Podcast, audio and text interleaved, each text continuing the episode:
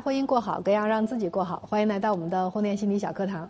后台经常有人私信我说，老师，我老公就是一个妈宝男。我俩结婚之后，晚饭该吃什么，换季要买什么衣服，能不能养宠物，都是他妈说了算。而且他什么家务都不干，还让我跟他一起听他妈妈的话，我太痛苦了，我不想过了，我该怎么办？俗话说得好嘛，娶妻不娶伏地魔，嫁人不嫁妈宝男。但是如果你就是嫁给了妈宝男，你就只有离这一条路吗？当然不是了。很多人选择离婚，其实是选择了一种逃避的方式来面对生活，面对当初自己的选择。因为你别忘了，当初选择跟他结婚的时候，你其实就知道他是不是妈宝了。你选择跟他结婚，是因为你觉得自己是能搞定他的。但是你现在搞不定了，你才想跑的。但是有可能是因为你搞不定，是因为方法不对。那应该怎么办才能搞定他呢？今天我就讲三个重要的治妈宝男的步骤，三点都很重要。第一步，离开。我不管你结婚几年，或者正准备结婚，只要你知道你老公就是妈宝男，你要做的事情就是让你俩和他的原生家庭分离。无论你想什么办法，你哭也好，闹也好，想各种招都要搬出来，你俩要单独住。你要是说我不会，我想不出来招，来找我们咨询，我们来教你。美剧啊，《生活大爆炸》剧里有一个女主角，就是嫁给了妈宝男。这个妈宝男就是连看个牙医都要妈妈陪着去。这个女主做的就特别好，她就是一结婚立刻就带老公搬出去住了。一开始啊，老公肯定不愿意嘛，每天还会跟他妈妈通电话，讲各种事情。但时间长了，离开了妈宝的环境，再加上女主的调教，男主真的就慢慢改掉了很多毛病，开始顾家了，疼老婆了。有了孩子之后，他真的主动承担了很多照顾孩子的琐事，甚至到了最后一季，他成了很多粉丝心中最受欢迎的男主角。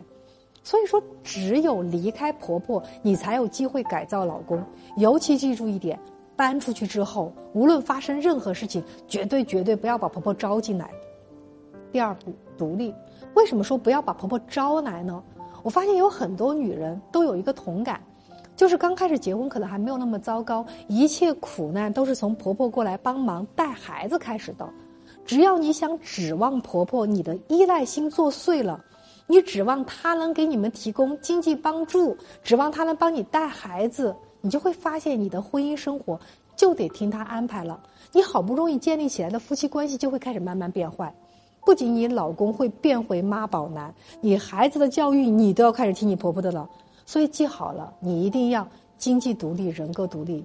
就像我有一个朋友，她老公在研究所工作，工作能力、人品都没得说，但是跟她结婚之前也是一个妈宝男，遇到问题都会跟妈妈问意见。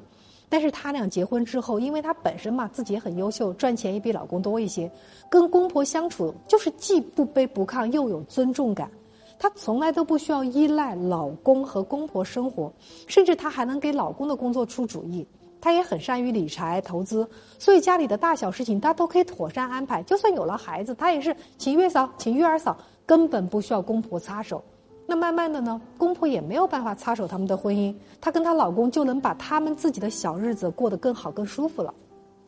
第三步就是培养，妈宝男结婚前真的有妈妈替代他做很多很多事情，他真的什么都不会。